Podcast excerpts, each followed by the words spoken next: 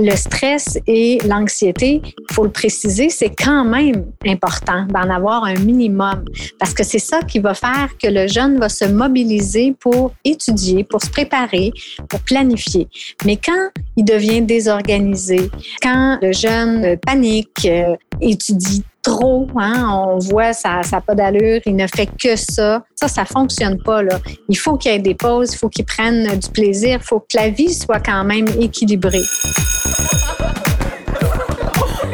les phrases qui sont plutôt du genre euh, tu stresses tout le temps pour rien, tu as toujours des bons résultats, tu vas voir, ça va bien aller. Euh, bon, c'est des, phrases qu'on essaye plutôt de se rassurer comme parent plutôt que de rassurer le jeune. Ça invalide plus qu'autre chose son, son, sentiment. Puis ça le renvoie à sa solitude, hein, euh, au fait que ben, je suis toute seule avec ça, hein, parce qu'il n'y a pas personne qui me comprend. Ça va bien aller d'apprendre à tolérer l'inconfort, apprendre à tolérer l'incertitude, hein, qu'on ne sait pas qu'est-ce qui va arriver, on ne sait pas le résultat final, mais d'apprendre à tolérer aussi que euh, j'ai de la peine, que je peux être en colère, que je peux avoir honte.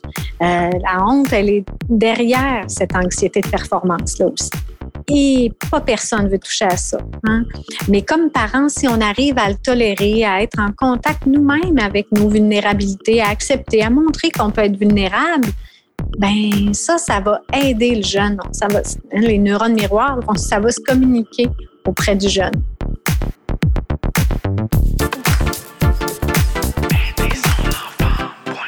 Bonjour et bienvenue à ce nouvel épisode du balado aidersonenfant.com de concert avec la Fondation Jeune en tête.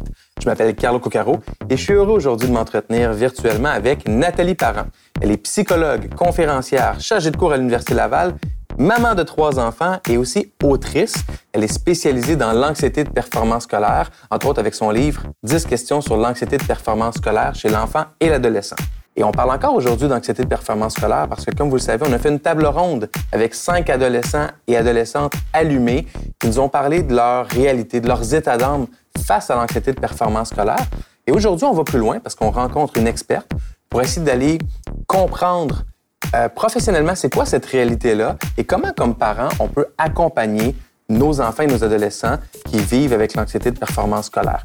Comment est-ce qu'on peut réduire leur souffrance psychologique et aussi leur souffrance physique liée à cet enjeu-là? Alors, c'est ce que je vais explorer en compagnie de Nathalie pour qui l'anxiété de performance n'a plus de secret. Mais juste avant, ceci. Aujourd'hui, les jeunes font face à de grands défis pour leur santé mentale. La Fondation Jeunes en tête offre depuis plus de 20 ans des ateliers de sensibilisation à la santé mentale dans les écoles secondaires du Québec et propose aujourd'hui aux familles, aux jeunes et au personnel scolaire les trousses pour la santé mentale. Des contenus gratuits, simples et vivants, validés scientifiquement pour faire reculer la détresse psychologique. Pour les découvrir, rendez-vous sur le site fondationjeuneentête.org. Bonjour Nathalie, merci d'être avec nous. Bonjour Carlo, merci de l'invitation. Bien, ça fait plaisir. Dis-moi Nathalie, est-ce que c'est vrai qu'il y a plus de consultations maintenant par les adolescents en lien avec l'anxiété de performance scolaire? Oui, ah oui, absolument. Il y en a beaucoup. Euh, bon, on va parler d'anxiété, euh, sans dire que c'est de l'anxiété de performance, mais quand, quand ils arrivent euh, en bureau, puis on jase ensemble, ben, je me rends compte que c'est très lié à l'école, les résultats et tout ça. Ah oui, hein? Il y a, une étude de l'Institut de la statistique du Québec de 2018 qui révèle que ça touche surtout les filles, mais surtout que les élèves du secondaire sont aujourd'hui deux fois plus nombreux à souffrir de problèmes de santé mentale qu'il y a six ans. Cette statistique-là, pour moi, elle est effarante. Deux fois plus en six ans, pas en 30 ans ou en 60 ans, en six ans. Donc, ça, tu le vois dans ta pratique au quotidien. Là. Ah oui, oui. Des demandes de consultation pour les enfants et les adolescents, c'est vraiment à la hausse. Là. Il y a même une pénurie de psychologues qui peuvent aider là, à ce niveau-là. Mais ah. effectivement, il y a une grande, grande demande, un grand besoin, euh, que ce soit au niveau euh, des comportements que, que des problèmes plus intériorisés, là, comme mm-hmm. l'anxiété, la dépression. C'est vraiment euh, puis avec le contexte de la COVID, c'est aussi une autre affaire. Hein? Mm. tout à fait. Bon, allons avec la base. Là. Quels sont les symptômes de l'anxiété scolaire chez un ado? Les symptômes en classe, à la maison, à quoi ça ressemble l'anxiété de performance scolaire? Bien, l'anxiété, euh, c'est à plusieurs niveaux. Là, il y a physique. Au niveau physique, c'est euh, euh, bon les bouffées de chaleur, les étourdissements, le cœur qui s'accélère, bon tous les symptômes qui sont liés physiquement. le corps réagit. il y a aussi, il y en a qui vont faire des, des maux de tête, des, des migraines. Bon, il y a au niveau du, du comportement, le comportement où est-ce qu'on va voir euh, il y a deux, deux réactions très différentes. Un qui va s'hyperactiver pour essayer d'étudier, étudier, étudier, euh, tout le temps, tout le temps. Et l'autre qui va plutôt être dans la procrastination ou dans la fuite, mais qui va, qui va vivre quand même l'anxiété de performance. Euh, puis, quand, quand on parle de ça, on peut voir que euh, chez ces deux types-là, ce qui arrive, c'est qu'il y en a un qui va étudier beaucoup, par exemple, c'est typique, soit qu'il étudie énormément, puis il arrive, puis il perd ses moyens rendus euh, au résultat, à, l'examen ou à, l'exposé oral, ou encore qui va anticiper toujours le pire, la, la, il passera pas, alors que c'est quelqu'un qui a toujours, toujours de bons résultats. Et, qu'est-ce qu'il y en a des relations humaines? Parce que je me dis, quelqu'un qui vit, n'importe qui qui vit du stress a plus de difficultés à être souriant, jovial et même gentil avec les autres. Donc, chez les adolescents, est-ce que ça a un impact sur leurs interactions avec les autres? Euh, il y en a qui vont effectivement s'isoler ou encore se comparer puis amener beaucoup de compétition. Puis ça, ça, ça amène une boucle aussi de, d'anxiété de, performance parce qu'il y a un fond, chez certains jeunes, il y a le fond de vouloir être le meilleur. Hein? Mm-hmm. Et, donc, celui qui performe le plus que le meilleur résultat. Ça, ça amène aussi une anxiété de performance. Hein? Euh, et est-ce que l'anxiété scolaire, ça se manifeste à certains moments ou c'est comme une trame de fond qui est soutenue chez les jeunes qui en souffrent? C'est très variable en ce sens-là parce que il y a des enfants qu'on sent qu'il y a un petit fond anxieux qui est là depuis longtemps, puis qui arrive, euh, bon, soit à l'adolescence ou même durant l'enfance, là, euh, qui va s'activer. Euh, entre autres des, enfants très compétitifs ou qui ont de la difficulté à perdre ou, ou ceux qui ont vraiment pas confiance en eux peuvent arriver dans, dans cet état-là. Puis il y en a d'autres qui vivent seulement qu'un épisode un épisode d'anxiété.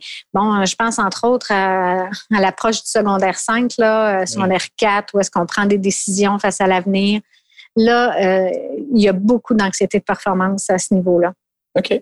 Est-ce qu'il y a des profils types d'adolescents au niveau de la personnalité ou de leur background qui fait qu'ils sont plus susceptibles de développer de l'anxiété de performance scolaire? Ben, un peu comme je disais, ceux qui sont euh, très compétitifs, euh, il y, en a aussi qui ont toujours eu de bons résultats. Euh, donc, ils sont très performants. Ils sont habitués à avoir les bons résultats, donc ils les attendent. Oui. Ou encore, ceux qui ont une certaine douance, ils ont cette facilité-là. Euh, puis arrive un moment donné où euh, les études, il faut qu'ils embarquent, il hein? faut, faut un, peu plus étudier, c'est moins facile. Et là, il peut y avoir l'anxiété de performance parce que ça a toujours été, euh, ils ont toujours performé. OK. je disais tout à l'heure que les, donc au niveau de, des, des, troubles de santé mentale ou de l'anxiété en général, c'est deux fois plus qu'il y a six ans. Mais quand on compare les générations, est-ce que les ados d'aujourd'hui sont plus susceptibles de développer de l'anxiété de performance que, mettons, la génération de leurs parents? Ben, moi, je pense que oui, dans le sens que ce que je constate, dans le développement normal des enfants, souvent, on va avoir besoin de dépasser, hein, le désir de dépasser les parents. Ah. Là, aujourd'hui, on est dans une génération où il y a les, à peu près tous les parents sont, ils ont un niveau euh, d'études supérieur. Là, euh, et donc, c'est comme si les jeunes vont davantage se mettre une pression pour performer. Puis, il faut dire aussi que euh, on entend beaucoup parler comment c'est important les études, c'est prioritaire. Donc, il y a une pression aussi qu'on leur met. Hein. Oui, c'est ça. Moi, je dis souvent, les, les, les attentes envers les parents d'aujourd'hui sont pas les mêmes qu'envers mes parents à moi, par exemple. Ce qui veut dire que quand les parents ont des attentes, quand on a des attentes élevées sur les parents, il y a des chances que les parents transfèrent ça chez, dans les attentes que eux ont envers leurs enfants aussi. Absolument, vraiment. On va écouter un extrait de la table ronde qu'on a fait avec les ados, puis après ça, on revient ensemble. Je suis en secondaire 5, fait que mes parents, puis comme, mais tu sais, je comprends, là, mais ils m'ont poussé à apprendre, tu prends chimie physique, tes maths fortes, tes sciences fortes, comme ça, tu ouvres toutes les portes, puis tu veux faire ce que tu veux. Mais c'est comme, tu sais, c'est pas nécessairement ce que j'aime, je me force, puis je fais beaucoup d'efforts, puis d'anxiété à faire quelque chose qui va peut-être même pas m'intéresser, puis va rien m'amener. Fait que, tu sais, oui, je comprends que ça m'ouvre des portes, là, mais ça me met aussi beaucoup plus de pression, puis ça, me, ça me pousse à faire mon choix plus tôt. Comme ça, je suis sûre de comme faire quelque chose que j'aime. Fait que moi, honnêtement, ça fait juste augmenter mon anxiété qu'il y ait plus de portes. Tu l'as dit tout à l'heure, quand les jeunes arrivent en secondaire 4, secondaire 5, il y a un, stress ou une anxiété de performance qui peut arriver là avec les transitions vers le collégial, l'université. Et là, on l'entend dans l'extrait, l'adolescente dit, je vais me laisser toutes les portes ouvertes. Est-ce que comme parent, il y a un piège justement à pousser notre adolescent à garder tous ses horizons ouverts à cet âge-là pour qu'il atteigne son plein potentiel ou être sûr d'avoir toutes les possibilités dans sa vie professionnelle future? Absolument. Moi, je trouve que euh, c'est vraiment un piège qu'à peu près tous les parents vont faire ou euh, même même les enseignants le disent aux enfants, aux ados euh, à ce niveau-là. Puis on voit à quel point ils reviennent avec une, anxiété très grande.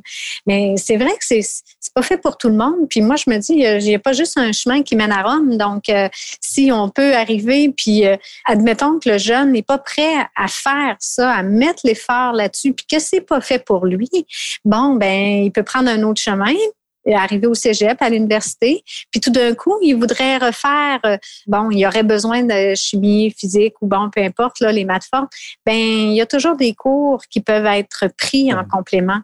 Est-ce que, euh, est que, comme parent, parce que tu l'as dit, hein, je pense que tous les parents veulent le mieux, espèrent un cheminement idéal, un cheminement scolaire idéal. Puis, je parlais au jeu, moi, je m'imagine, mes garçons sont au primaire, mais je m'imagine aussi quand mes, garçons vont arriver au secondaire, ils vont avoir des choix à faire. Mon premier réflexe, ça va être la même chose parce qu'à cet âge-là, à 14, 15, 16 ans, la réalité, là, c'est qu'on ne sait pas trop ce qu'on veut faire dans la vie. Il y a un paquet de métiers qu'on ne connaît pas. Donc, c'est quoi la, bonne façon d'amener ça chez notre enfant? Parce qu'il y a des enfants, des fois, qui visent pas haut. Puis on dit, on veut viser plus haut qu'eux ou on veut dire, garde, mets les efforts maintenant, ça vaut la peine. Puis il y a peut-être des enfants qui visent trop haut, puis là, qu'il faut les ramener un peu plus en disant, c'est pas grave, tu pourras justement compenser plus tard. C'est quoi la bonne approche? Je pense que, un, c'est de, réaliser, de prendre conscience que comme parent, on est inquiet. Hein? Notre inquiétude, il faut en prendre conscience pour pas la projeter sur notre enfant. Euh, et deux, je pense que ce qui est important aussi, c'est euh, de voir avec lui de le faire réfléchir sur, OK, comment tu vois ça? Si tu fais ce choix-là, comment tu penses que ça va se passer dans cinq ans, dans deux ans? Donc, plutôt que de lui dire qu'est-ce qu'on aimerait ou qu'est-ce qu'on voudrait ou de le pousser, de le faire réfléchir le plus possible en lui posant la question, de l'aider à se projeter plus tard. Et ensuite, ça va l'amener quoi? À prendre la bonne décision pour lui ou pour elle à ce moment-là ben, et de connaître les conséquences. Exactement, un peu plus. Puis c'est sûr qu'en ce moment-là, quand on va pouvoir appuyer hein, ce qu'il va dire, on va pouvoir l'appuyer. La réponse ne viendra pas du parent parce que à l'adolescence, hein, l'idée c'est de se distancier des parents, de remettre en question les valeurs, ce qu'ils nous disent, c'est jamais bon ou presque. Alors si on le fait réfléchir ou que ça vient de quelqu'un d'autre, on peut l'envoyer voir un conseiller d'orientation. On peut, hein, donc, il y a des stratégies qui sont différentes. Là. Donc, dans le fait de le faire réfléchir, de, de le faire parler avec quelqu'un d'autre, ça peut être même un, parrain de marraine qui, qui, est significatif ou significatif mm-hmm. pour lui. C'est vrai, ça. C'est vrai. Euh, Parfait. On va y aller avec un deuxième extrait je dramatise beaucoup les choses. Donc, mettons, moi, si j'ai un 80, je suis comme, oh mon Dieu, ça va être quoi la prochaine étape? Je vais, avoir un 79, je vais finir avec un 50. Je pourrais pas aller à l'école au cégep euh, auquel je veux. Le, je pourrais pas rentrer dans le programme. Je pourrais, je pourrais rien faire de ma vie. Euh, euh, je vais finir dans la rue. Tu sais, c'est. Oui. Tout ça dans les mêmes cinq minutes, là. Toute cette, cette cascade-là. Nathalie, comment on l'a entendu, le, discours intérieur qui chemine très, très rapidement? Comment est-ce qu'on fait pour dénouer tout ça quand notre ado se met à dramatiser ou avoir peur des conséquences négatives, par exemple, d'un mauvais résultat? Hmm. En fait, c'est de souligner euh, la peur. Hein? Euh, ça te fait peur, tu as peur à ton avenir. On dirait bien que c'est tout ou rien dans ta tête. Hein? C'est ou bien ça va bien, puis euh, tu réussis, ou tu réussis pas cette note-là, puis ton avenir est fini. Bon, on le souligne, on le dit. bon, je trouve pas que c'est un peu exagéré. Oui, tu le sais. Bon, OK. Bon, rendu là, c'est OK, admettons là, que ça arrive, euh, que ça fonctionne pas au niveau de tes résultats, ça serait quoi un plan B? Parce que souvent, ces jeunes-là, ils ont comme un plan A, puis il y a que ça qui fonctionne. Hein? Puis c'est juste ça qu'ils voient. Donc, on essaie de leur faire voir une alternative. Admettons que les résultats sont pas là, sont pas au rendez-vous. Est-ce qu'il y a d'autres alternatives? Hein? On pense, par exemple, aller à l'université. Bon, euh, peut-être que les notes seront pas assez élevées, mais il y a toujours bien moyen de, de prendre une année euh, sur euh, quelques cours ou un certificat qui va nous permettre d'entrer dans un des programmes qu'on veut. Alors, donc, d'essayer de faire, de faire voir un plan B. Est-ce que quand les, jeunes sont pris dans leurs émotions, c'est beaucoup ça aussi, moi, mon, mon réflexe, ça serait d'aller dans le rationnel, d'aller dans les faits. Parfait, tu as eu 80 ou mettons que tu as 60% dans ton examen. Concrètement, qu'est-ce qui va arriver le lendemain? De ramener ça à des faits, est-ce que c'est une bonne stratégie ou pas tant? Parce qu'il y a tellement d'émotions en jeu que ces arguments-là ne seront pas écoutés ou ne seront pas, euh, feront pas de ben, différence? C'est une très bonne stratégie. Moi, je pense que euh, ma stratégie, c'est de préconiser de nommer l'émotion, de valider pour pas qu'ils se sentent invalidés, hein, puis garder le bon lien avec. Puis après ça, d'amener du rationnel, d'amener plus, bon, de le faire réfléchir, de lui amener même des expériences passées qu'il a réussi ou ça s'est bien passé. Idéalement, de le faire réfléchir lui sur, te rappelles-tu la dernière fois, bon, que quand c'était arrivé, tu avais eu, tu avais eu le même sentiment, puis qu'est-ce qui est arrivé après, hein, puis ça s'était bien passé. Oui, ça fait penser à des histoires externes de des échecs. Tout le monde en vit un peu ou beaucoup. Puis des gens qui ont vécu des échecs, souvent, ont réussi à rebondir puis à faire des, en guillemets, des grandes choses plus tard, d'arriver avec des exemples autres que ceux des parents. J'imagine que ça peut aider justement à imager un parcours positif malgré un, défi. Absolument. Moi, que j'aime bien donner un exemple, c'est Guy Laliberté, hein, qui lui a arrêté tôt l'école, mais ça ne l'a pas empêché de bien réussir dans la vie puis réussir sa vie. Réussir sa vie, c'est bon ça. Mm. C'est quoi le rôle, d'après toi, des parents, de l'école et de l'entourage des adolescents dans l'apparition de l'anxiété de performance scolaire? Euh, ben, c'est sûr que des fois, euh, dans notre génération, on n'a pas beaucoup d'enfants par famille. Alors, les enfants sont très investis. Hein. On veut beaucoup pour eux.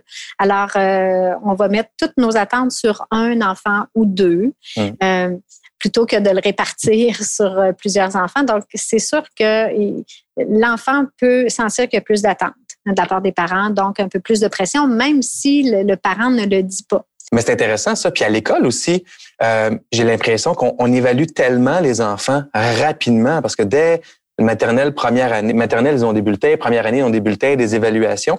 Est-ce que ça, ça contribue aussi à exacerber ce stress de cette anxiété de performance scolaire? C'est certain. Les, les, évaluations, puis juste même les évaluations du ministère, comment les enseignants sont stressés eux-mêmes par ça, parce que c'est comme si ça évalue leurs propres compétences. Alors c'est sûr que ça vient jouer. Euh, on va mettre une pression, puis, on, puis sans, sans vouloir mettre de pression, les, les enseignants veulent bien faire, mais ils vont dire par exemple, là c'est important, les examens du ministère s'en viennent, vous savez, vous devez réussir, étudier ça. Puis juste dans le dire, là, dans la façon de dire, ça met une certaine pression. Prenons l'exemple des examens ministériels, par exemple. Quand notre enfant, notre ado, on parlait des ados ici, vit un stress en lien avec l'approche de ces examens-là, pour le parent, comment différencier, encore là, le stress normal de l'examen qui s'en vient d'une anxiété de performance? Oui, c'est une bonne question. Hein? Euh, le stress et euh, l'anxiété, faut le préciser, c'est quand même important d'en avoir un minimum parce que c'est ça qui va faire que le jeune va se mobiliser pour étudier, pour se préparer, pour planifier. Mais quand il devient désorganisé, euh, quand euh, le jeune panique, étudie trop, hein, on voit ça n'a pas d'allure, il ne fait que ça, ça, ça fonctionne pas. Là. Il faut qu'il y ait des pauses, il faut qu'il prenne du plaisir, il faut que, faut que la vie soit quand même équilibrée. Tout comme l'autre jeune qui va se mettre, lui, à fuir tout ce qui est examen ou préparation dans les écrans, dans les jeux vidéo. Ça aussi, là, il y a un signal d'alarme pour dire il y a quelque chose qui marche pas. Il faudrait qu'on s'assoie puis qu'on regarde qu'est-ce qui se passe. Je comprends que le rôle des parents, c'est d'être un bon observateur de ces comportements-là. Idéalement, de savoir ce qui se passe dans la vie scolaire de l'enfant au niveau, entre autres, des, des, dates importantes ou des examens. Mais comment est-ce que le parent devrait intervenir ou parler à son enfant quand on observe ces comportements-là? Moi, c'est sûr que j'aime bien quand le parent est observateur hein, et qu'il fasse réfléchir. Parce que souvent, on va être porté à vouloir couper, euh, couper dans, euh, OK, on va couper tes activités. Là, là ça se prête pas présentement, mais bon, on, va, on va couper dans plein de choses. Puis là, ça, ce que ça crée, c'est ça crée une frustration plus grande. Puis le jeune, il se sent un peu plus coincé. Ça peut amener justement plus d'anxiété parce qu'il va vouloir se rattraper. Puis comment comment, faire pour se rattraper. Donc, on tombe dans, un cercle vicieux. À l'adolescence, il faut vraiment chercher à les responsabiliser. Alors, qu'est-ce qu'on fait? On vérifie avec eux. Euh, puis même juste l'idée d'être au courant de tout ce qui se passe dans sa vie scolaire, euh, moi, j'ai plutôt tendance à dire, faisons confiance aux jeunes. Euh, si, on a déjà établi une bonne relation, qu'on leur a laissé faire ses devoirs, bon, s'il arrive un mauvais résultat, ben on regarde avec lui ou elle euh, qu'est-ce qu'il en est, comment on peut le comprendre ce résultat-là, qu'est-ce qui s'est passé? Sans, sans, euh, sans avoir à culpabiliser le jeune. Hein? Ça peut arriver à tout le monde. Hein? Ben oui, ben. Si on voit un jeune, euh, par exemple, qui, qui, est dans la fuite, comme tu disais tout à l'heure, dans la fuite dans les jeux vidéo, les réseaux sociaux, Netflix, peu importe, qui est dans cette fuite-là, L'approche, ce que je comprends, c'est d'observer, de nommer, faire réfléchir. Et ça, ça devrait aider notre adolescent à prendre conscience de la situation puis à s'adapter. Idéalement, oui. C'est sûr qu'on peut mettre des temps, même que je le suggère fortement, de, de mettre des temps sur le réseau, le mhm. réseau euh, hein, Internet. Donc, euh, de mettre des limites de temps. Ça, c'est. Ne pas avoir peur comme parent de mettre des limites de temps, même si on parle d'un adolescent. Oui, Absolument, vraiment. Puis euh, aussi, ça se peut que le jeune euh, se plante. Hein? Mhm. Ça se peut qu'ils vont avoir besoin de se rendre là. C'est sûr que comme parent, on n'a pas le goût qu'ils vivent ça, mais ça se peut qu'ils se rendent là, puis qu'après, il va se mobiliser. OK, parfait. Euh, si, mettons, notre adolescent est dans une crise d'anxiété, dans un moment aigu, qui vit toutes ces émotions-là en même temps, qu'est-ce qu'on peut faire comme parent pour pas empirer la situation euh, ou qu'est-ce qu'on peut conseiller notre adolescent de faire quand il sent cette, euh, ce surplus d'anxiété-là monter? il y a toutes sortes de suggestions qu'on peut faire. Euh, bon, il y a des ados que ce qui va leur faire du bien, c'est l'exercice physique.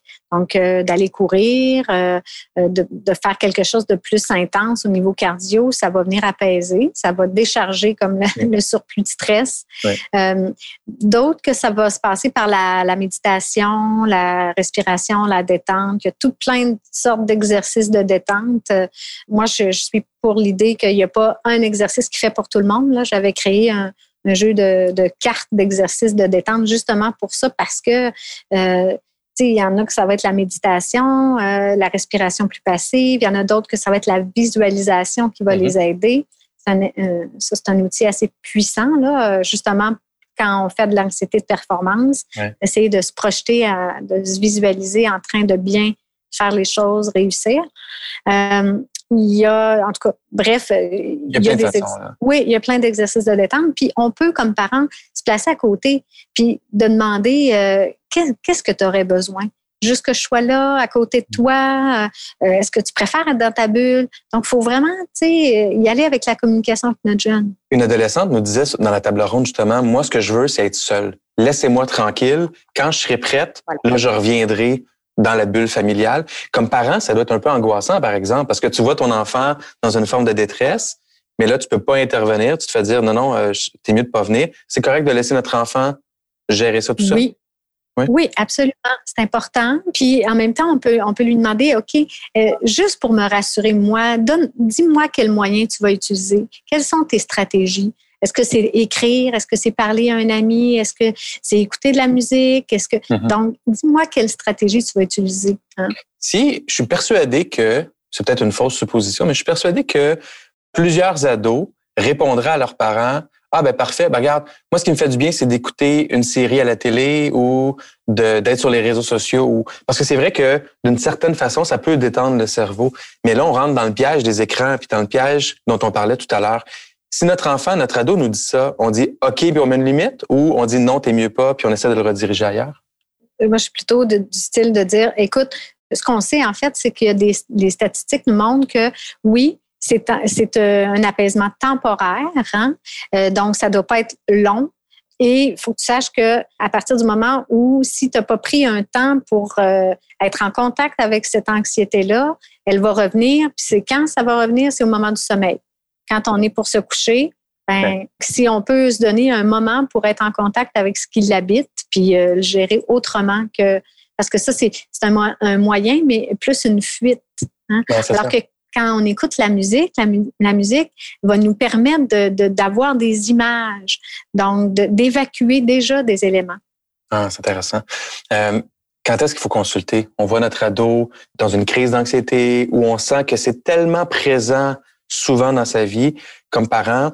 Moi, le premier, j'ai tendance à vouloir attendre le plus possible avant d'aller chercher de l'aide extérieure. C'est comme un mauvais réflexe que j'ai, j'imagine. Quand est-ce qu'il faut consulter? Quand est-ce que le parent doit dire, OK, là, c'est assez, allons chercher de l'aide? Oui. Ben, c'est pas mauvais d'attendre. Hein. Au contraire, c'est bien de tolérer quand même ce, sentiment-là. Puis quand on a des stratégies pour l'aider, tant mieux, euh, le jeune. Euh, mais quand, quand c'est une anxiété qui dure là, vraiment depuis euh, au moins au-delà de, six mois, là, on parle presque d'un trouble anxieux. Quand ça dure plus de six mois, quand ça occupe toute la sphère, toutes les sphères de la vie du jeune, ça, c'est vraiment là, il faut aller consulter. Par contre, on peut ne pas attendre euh, six mois, puis mhm. voir que euh, ça fait quand même un petit bout de temps qu'il traîne ça, puis là, on s'en sort pas, ni lui, ni nous, on n'est pas bien. Ben, je pense que c'est une bonne idée pour dire, regarde, on a essayé des trucs, puis ça fonctionne pas, t'es pas bien, tu te sens pas bien, t'aurais-tu le goût d'aller voir pour consulter? Parce que les ados, c'est vraiment du dernier recours d'aller en thérapie plus le réseau social. Il faut qu'il soit avec euh, d'autres jeunes. Il y a les livres aussi. Mm-hmm. Hein? Et de là aussi, l'idée d'aller chercher quelqu'un dans la famille ou dans le cercle éloigné peut être une bonne première étape justement pour sortir de la bulle familiale, aller chercher de l'aide non professionnelle externe, mais qui peut aider ou à la limite amener le jeune à se confier, puis après ça peut-être être plus prêt à aller voir un professionnel. Absolument, vraiment. C'est comme une étape. On va aller, on est toujours dans le positif dans, dans ce qu'on fait, on va amener des solutions, mais j'aimerais savoir, est-ce qu'il y a des phrases, des comportements qu'il faut absolument éviter comme parent pour pas empirer la situation? Euh, ben pour pas empirer, euh, en fait, les phrases qui sont plutôt du genre euh, euh tu stresses tout le temps pour rien, tu as toujours des bons résultats, tu vas voir, ça va bien aller. Bon, c'est des, des, phrases qu'on essaye plutôt de se rassurer comme parent plutôt que de rassurer le jeune. C'est, ça invalide plus qu'autre chose son, son sentiment. Donc, euh, ça, on peut y aller. Euh, hein? On peut essayer de trouver d'autres phrases que celle-là. C'est drôle parce que ça va bien aller. C'est une phrase d'une simplicité, d'une facilité, puis c'est souvent la première, moi-même, qui me vient en disant, ben non, fais-toi pas, ça va bien aller. Mais ce que tu dis dans le fond, puis moi, ça m'a pris du temps à comprendre ça, je le comprends mieux maintenant, mais comme tu disais, ça invalide l'émotion. Mais c'est quoi les conséquences d'invalider l'émotion? Ben, ça, le, jeune ne se sent pas entendu, se sent pas compris, ça ne donne pas le goût après ça de retourner en parler à son parent, ça crée euh, un creuset entre eux, ça joue sur la confiance euh, à long terme. ça lui donne un sentiment d'incompétence supplémentaire aussi? Le fait que peut-être que le parent dise non, non, tu n'as pas raison. Absolument, c'est vrai. Puis c'est fou, une phrase aussi simple qui peut avoir des conséquences. C'est pas explosif en une seconde, mais malgré tout, qui a, des conséquences chez notre enfant. Et puis ça le renvoie à sa solitude, hein, au fait que ben, je suis toute seule avec ça, hein, parce qu'il n'y a pas personne qui me comprend. Bon, on, vit dans un monde de, de pandémie là, depuis un an. Comment est-ce que la pandémie affecte l'anxiété de performance scolaire chez les jeunes. On sait que ça affecte le stress, l'anxiété, la santé mentale en général, mais si on se concentre sur l'anxiété de performance scolaire, est-ce qu'ils sont plus anxieux ou c'est une anxiété qui est différente? Euh, parce que là, bon, les, modes d'enseignement sont, sont variés et ils évoluent à chaque deux mois. Il y a des nouvelles modalités d'enseignement. Comment est-ce que tu as observé ces transformations-là? Ce que j'ai vu et entendu, c'est beaucoup euh, dans la comparaison, dans le sens que les, les euh, enseignements sont tellement variés, puis les jeunes sont laissés à eux-mêmes un peu plus, donc ils vont être portés à, à voir que leur ami, hein, c'est pas ça qu'il a eu lui comme enseignement, puis euh, son professeur a fait telle chose, puis pas le mien. donc ils se comparent entre eux, puis souvent ils vont avoir ils vont avoir tendance à penser qu'ils vont moins bien réussir, moins bien performer parce que bon, ils n'ont pas eu ça, eux, ou ils n'ont pas fait tel travail. Ou, euh, donc, il y a beaucoup à ce niveau-là. Puis, euh, par contre, là, avec euh, l'annonce que les examens du ministère n'auront pas lieu, ben, je pense qu'il va y avoir un apaisement là, pour, pour ceux qui sont anxieux euh, au niveau de la performance. OK. Est-ce que le fait de ne pas être en présentiel avec leurs camarades ajoute à l'anxiété de performance? Ça ajoute assurément à l'anxiété. Est-ce que typiquement l'anxiété de performance, c'est possible? Parce qu'on est plus, euh, quand on est ensemble, euh, il y a quelque chose qui se communique au niveau émotif, hein, on jase, bon tout ça. quand on est à distance, même si euh, on se parle, euh, c'est pas pareil, c'est pas la même chose. On est plus face à un écran, plus face à nos pensées. Il peut y avoir comme une régression où est-ce qu'on va avoir des, pensées euh, euh, euh, paranoïdes, là, plus dans le sens, ah ben, moi je suis poche, je l'ai pas. Donc, plus avec soi-même dans ces pensées négatives-là. C'est un besoin de base de, communiquer puis de socialiser. Donc, quand ce besoin de base-là est moins atteint, ben, ça ajoute à l'inconfort ou à, aux défis que les gens vivent. Vraiment. Mm. Ma dernière question, Nathalie, pour toi, c'est est-ce que l'anxiété de performance peut aussi être liée au fait qu'on connaisse pas bien la gestion des émotions, la gestion des attentes? On enseigne à nos jeunes à reconnaître et à nommer les émotions de plus en plus tôt. On fait ça mieux qu'on le faisait quand moi j'étais à l'école. Mais est-ce qu'on les aide à les gérer leurs émotions? Puis, qu'est-ce qui nous manque pour faire encore mieux dans cette notion-là de gestion, de reconnaître et de gestion des émotions chez nos ados? Ah oui, c'est une grande question. Ça, on pourrait faire euh, tout un balado là-dessus. 15 euh, Écoute, je, pense que le mot d'ordre, c'est d'apprendre à tolérer l'inconfort. Apprendre à tolérer l'incertitude, hein, qu'on ne sait pas qu'est-ce qui va arriver, on ne sait pas le résultat final, mais d'apprendre à tolérer aussi que euh, j'ai de la peine, que je peux être en colère, que je peux avoir honte. la honte, elle est derrière cette anxiété de performance. -là la honte, c'est pas un sentiment qui est agréable. Et pas personne veut toucher à ça. Hein. Mais comme parents, si on arrive à le tolérer, à être en contact nous-mêmes avec nos vulnérabilités, à accepter, à montrer qu'on peut être vulnérable, ben ça, ça va aider le jeune. Ça va, les neurones miroirs, ça va se communiquer auprès du jeune. Donc, exprimer nos émotions comme parents, comme adultes là, qui, sont en contact avec les, avec les enfants, nommer ces notions d'incertitude-là, puis comment on les vit. Mm-hmm. Ça, ça a l'air de rien, mais je, m'imagine, moi, dans mon quotidien, dans ma famille, entre autres, puis c'est vrai que ça peut faire une grande différence parce que leurs petits défis sont petits pour nous, mais sont grands pour eux. Puis nos grands défis, ben, c'est des petits défis pour eux dans le sens où, à, à l'échelle, c'est un peu la même chose. Donc, ils peuvent vraiment, avec les neurones miroirs, comme tu disais, s'approprier notre gestion des émotions. Vraiment, vraiment.